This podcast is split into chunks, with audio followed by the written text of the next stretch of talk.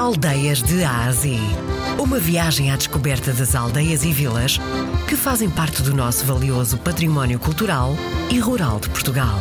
De segunda a sexta, na RDP Internacional, com Salomé Andrade.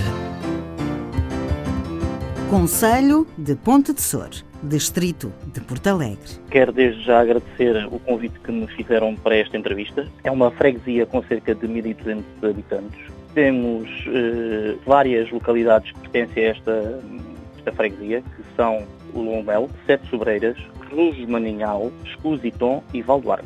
Temos o setor económico, temos a construção civil, eh, a agricultura, temos também a apicultura, a indústria de carvão vegetal e temos uma herdade faz turismo rural, que aconselho a visitarem, que é muito, muito bonita. Ela, na altura, foi chamada de Lagos Mil, Lagos Mel, eh, teve várias denominações, Uhum. até que por fim foi eh, denominada Longo Mel. Portanto, se calhar também tem a ver longo mel, apicultura, não é? Sim, isso mesmo. Isso quer dizer então que o mel por aí é bom. Sim, muito bom. Eh, Ao longo da, da- da Nacional, 244 esses, eh, esses ninhos de cegonha, é muito visto por pessoas passam pela, pela Nacional e Uhum. que retiram bastantes fotografias em relação a isso. É uma paisagem bastante bonita.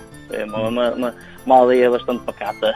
Não ter a parte da restauração em funcionamento, eh, a gastronomia temos eh, o feijão com couve com pica frita, temos a miga de batata com entrecosto frito e mais antigo as migas à florinda. Agora, de momento, eh, nós não temos património para ser visitado, eh, não tira- retirando eh, eh, aquela herdade que faz o turismo rural A que é que cheira a aldeia de Longomel?